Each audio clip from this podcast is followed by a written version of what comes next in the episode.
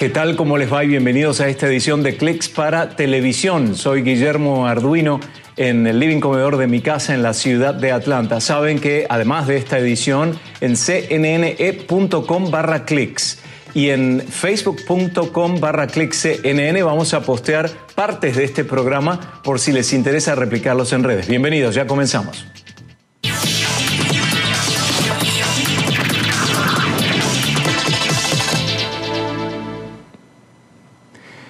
Es la consola más pequeña de la historia y así lo describe Microsoft a su nueva Xbox Serie S en una publicación de Twitter.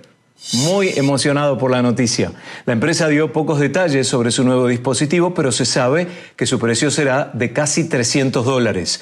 Esto la coloca al mismo precio que una Nintendo Switch o una Xbox One S, que es un modelo más antiguo, y también la vuelve una opción más económica y viable que las de algunos competidores.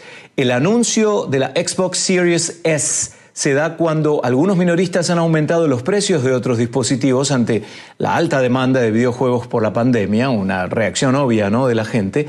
Microsoft no ha dado más especificaciones técnicas o su fecha de lanzamiento. Mientras tanto, los seguidores esperan que la compañía anuncie el precio de la Xbox Series X que saldría a la venta en noviembre próximo.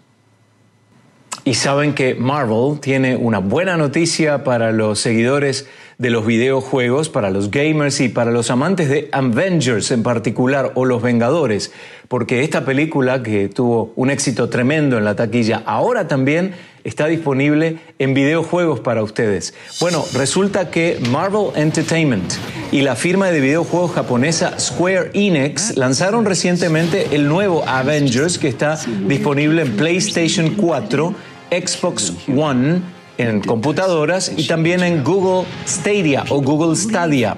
La historia principal de Avengers sumerge a los jugadores en una intensa batalla en el puente de San Francisco y aunque el equipo se disuelve, deben reunirse para salvar al mundo una vez más. El lanzamiento surge más de dos años después de que Marvel anunciara su asociación con esta empresa Square Enix.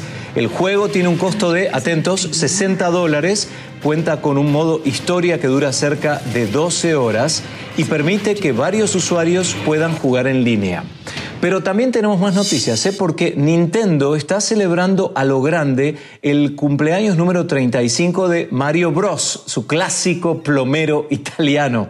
La empresa reveló una serie de juegos nuevos que llegarán a Nintendo Switch durante los próximos meses y están centrados en el aniversario justamente de este personaje tan clásico.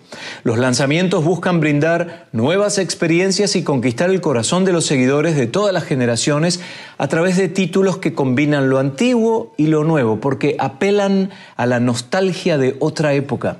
Ese es el caso de Super Mario 3D All Stars, que es una compilación de juegos clásicos, incluido el Super Mario 64. Y Nintendo también lanzará nuevos juegos como Mario Kart Live Home Circuit, que utiliza realidad aumentada con autos controlados a distancia para que los jugadores organicen carreras en su casa.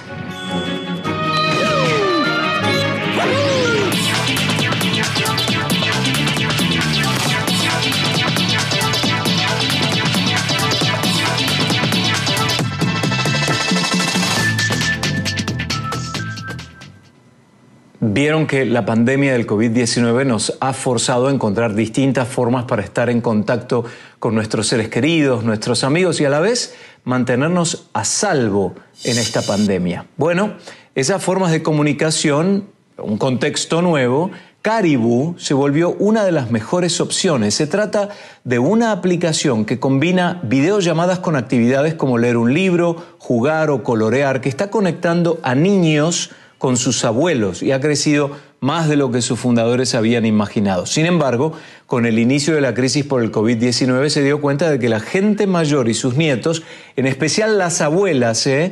estaban descargando la aplicación a un ritmo muy acelerado.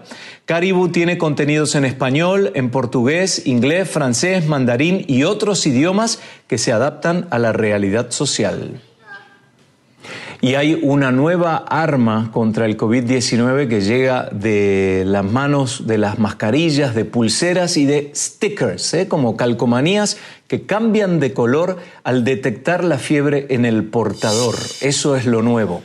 Bueno, la empresa española Color Print Fashion desarrolló y patentó un tejido que se activa con el aumento de la temperatura corporal. La agencia F agrega en este informe que cuando la tela detecta una temperatura superior a 37 grados Celsius y medio, cambia a color blanco. Los cubrebocas creados con esta tecnología son reutilizables y se pueden lavar sin afectar las propiedades de este material.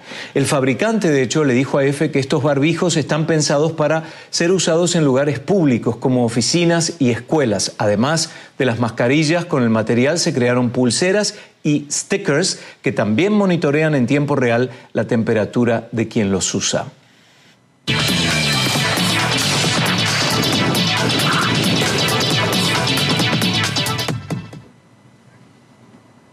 y hay unos perros robots que salieron de aviones de la Fuerza Aérea de Estados Unidos durante un experimento de alta tecnología.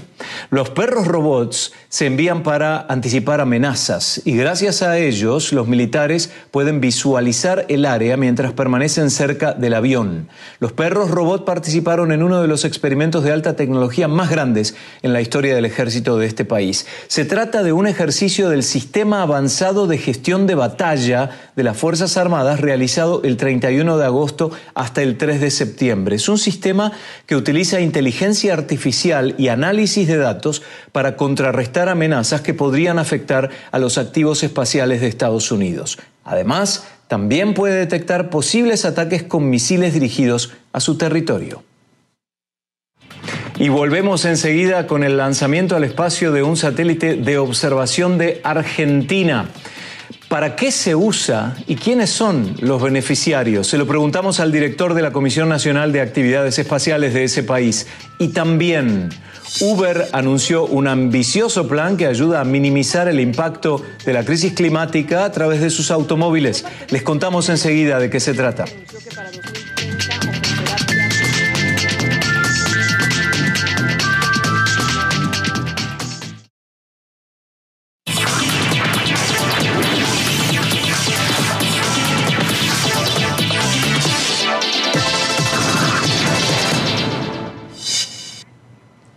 Satélite argentino SAOCOM 1B ya orbita la Tierra luego de ser lanzado al espacio con un cohete de SpaceX.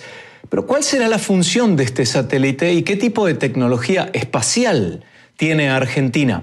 Vamos a hablar con el ingeniero Raúl Kulichevsky, que es director ejecutivo de la Comisión Nacional de Actividades Espaciales. Ingeniero, gracias. ¿Cuál es la función de este satélite?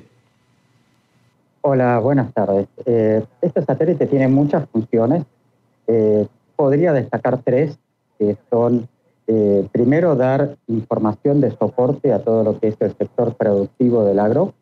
Eh, por otra parte, también para todo lo que tiene que ver en nuestro país con la gestión de emergencias. Y finalmente también todo lo que es la parte de control de fronteras, tanto en lo que se refiere a nuestra plataforma continental como también nuestra plataforma marítima.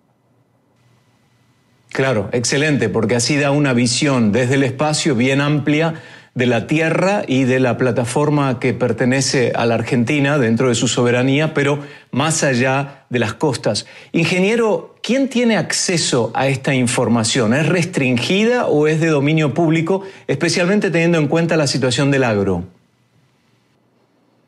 Bueno, nosotros eh, brindamos eh, toda la información desde CONAE de manera absolutamente gratuita a todo, lo que son eh, el sector institucional, llámese ministerios, eh, eh, ya sean nacionales, provinciales, municipales, organizaciones no gubernamentales. Y además, en el caso de SAUCOM, estamos iniciando una etapa nueva, que es la de brindar la información de SAUCOM de manera absolutamente gratuita a lo que son las empresas de la República Argentina eh, de manera de promover el uso de, la información satelital en nuestro país y que eh, las empresas argentinas puedan acceder a esta información y eh, desarrollar nuevos productos con valor agregado a partir de la información que nosotros les entregamos. SAOCOM 1B es el nombre del satélite. ¿Y cuál es su característica física, ingeniero? ¿Qué tamaño tiene y cómo se alimenta de energía? Bueno, SAOCOM es un satélite que pesa aproximadamente 3.000 kilos y que tiene como instrumento principal una antena de radar muy grande. Es una antena que está dividida en siete paneles que tuvimos que desplegar una vez que el satélite eh, estuvo en el espacio. Eh, y que esa antena mide 10 metros por 3 metros y medio, lo cual es una superficie, digamos, muy importante. Y además, eh, SAOCOM 1B eh, completa la constelación SAOCOM con el SAOCOM 1A, que fue lanzado en octubre de 2018, y que además forma parte de una constelación con cuatro satélites italianos, el CIASCE, el Sistema Ítalo-Argentino de Satélites para la Gestión de Emergencias, trabajando en conjunto con cuatro satélites de la constelación Cosmos Timer italiana. Así que sin duda, eh, SAOCOM eh, y el CIAGE, eh, trabajando en conjunto con la Agencia Espacial Italiana, nos va a dar la posibilidad de brindar información eh, prácticamente única, no solo en la Argentina, sino en cualquier otro lugar del mundo. Claro, fundamental la colaboración internacional, ¿no? Ingeniero, ¿cómo, el lanzamiento fue eh, a través de terceros, ¿no? El hecho de ponerlo en órbita. ¿Existiría la posibilidad en el futuro próximo de que Argentina se encargara de lanzamientos para sus propios satélites o no está realmente en los planes porque no los consideran ah, un aspecto importante? Porque se puede contar con empresas privadas, terceros, como por ejemplo ahora empresas como la de Elon Musk. Eh, no, en Argentina venimos trabajando hace unos años en, nuestro propio desarrollo de vehículos lanzadores eh, y eh, seguimos trabajando en ello con la aspiración de en los próximos años poder tener nuestro propio vehículo lanzador para poder lanzar desde la Argentina satélites de, hasta aproximadamente 600 o 700 kilos eh, hacia las órbitas bajas, las órbitas de observación de la Tierra. Así que esa es, otro, eh, es otra línea eh, crítica muy importante en los futuros desarrollos de CONAE. Bueno, colonizar Marte es una idea que viene con muchísimo empuje, pero podría acarrear un costo altísimo y muchos peligros. Pero Elon Musk, este emprendedor digital tan famoso y exitoso, insiste con la idea de conquistar este planeta y hacerlo habitable. Aunque no se sabe cuánto costaría un plan como el del presidente ejecutivo de SpaceX, los viajes a la Luna que ya realizó la NASA ponen en perspectiva algunas de las cifras. Para darles un ejemplo, el programa Apolo, que llevó a 12 astronautas a la Luna a mediados del siglo XX, hoy habría costado unos 280 mil millones de dólares y en su momento representó para Estados Unidos más de un 4% del presupuesto nacional durante un par de años. Pero volviendo a SpaceX, solo Starship, la gigantesca nave espacial con la que quiere llegar a Marte, tiene un costo estimado por Musk de 10 mil millones de dólares. De llegar a Marte, el siguiente desafío sería hacer que el planeta sea habitable para los humanos, lo que también sería caro, según dice el propio Elon Musk. El plan del fundador de SpaceX, aunque hipotético, consiste en usar gases de efecto invernadero para hacer la atmósfera más gruesa y más cálida. Incluso promueve la idea de lanzar bombas nucleares para iniciar el proceso, pero según el jefe del programa de exploración de Marte de la NASA, los expertos ni siquiera saben si eso sería posible o no. El polvo lunar representa, de hecho, uno de los desafíos técnicos más importantes para la exploración de la Luna, según expertos, pero el nuevo limpiador tiene el potencial para superar este obstáculo. Es un método desarrollado por la Universidad de Colorado que utiliza un rayo de electrones para desprender el polvo lunar de las superficies. Hasta ahora se cree que es capaz de eliminar hasta el 85% del también llamado rególito lunar. Este polvo es un gran problema ya que la radiación solar le da carga eléctrica y lo hace adherible a los trajes o mecanismos, poniendo así en riesgo las misiones. La solución para evitar este material se estudia desde hace años, pero se ha acentuado a medida que la NASA se acerca a su programa Artemis. Es la misión que llevará a un grupo de astronautas a la Luna en 2024, entre ellos la primera mujer que pisará la superficie de este satélite. Actualmente la NASA también desarrolla una tecnología de revestimiento para aislar el equipo de exploración del polvo lunar.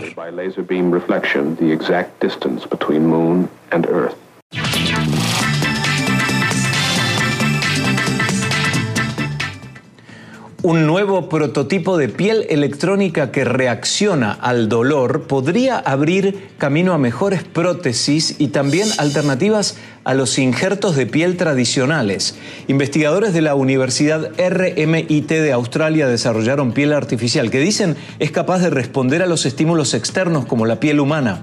Para crear este prototipo, cuentan que usaron tecnologías patentadas previamente por el equipo de RMIT. Los expertos emplearon materiales de óxido con silicona biocompatible para crear piel electrónica transparente y difícil de romper. Además, en un informe explican que utilizaron el recubrimiento reactivo a la temperatura hecho de un material que responde al calor y también usaron células de memoria electrónica que imitan la forma en la que el humano es capaz de recordar algo a largo plazo.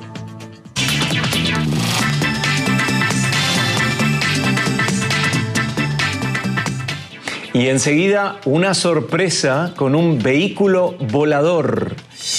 La compañía SkyDrive presentó el modelo SD03 al realizar una de las primeras hazañas para este tipo de aeronaves. El diseño de este vehículo lo provee de habilidades especiales para el despegue y para el aterrizaje.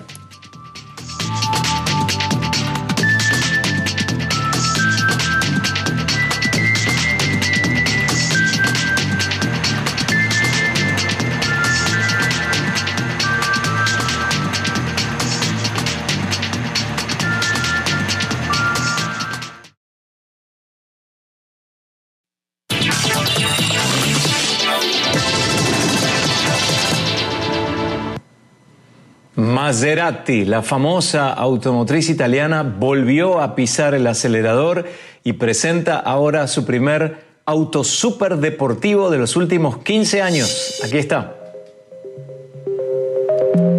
Es el nuevo MC20 que llega después del MC12 que dejó de fabricarse en 2005. Según el fabricante, este nuevo supercoche, que más adelante tendrá una versión eléctrica, puede alcanzar una velocidad máxima de poco más de 325 kilómetros por hora.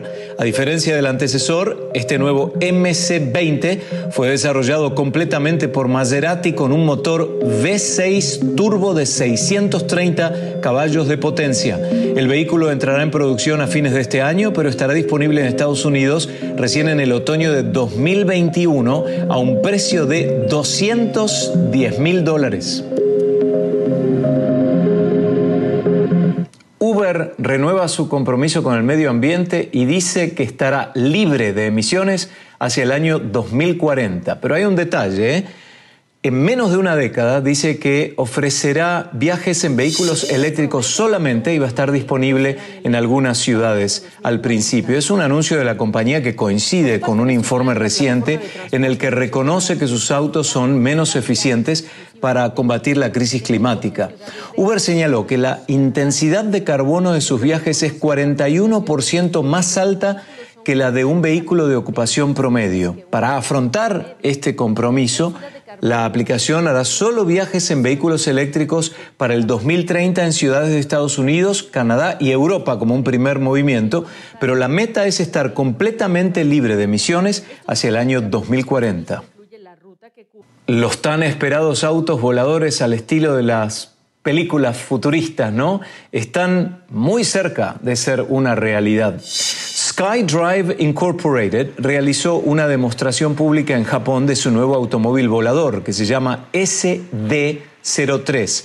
Piloteado por un hombre, el auto le dio la vuelta al campo cerca de cuatro minutos y fue asistido por una computadora que le ayudaba a garantizar estabilidad y seguridad en ese vuelo.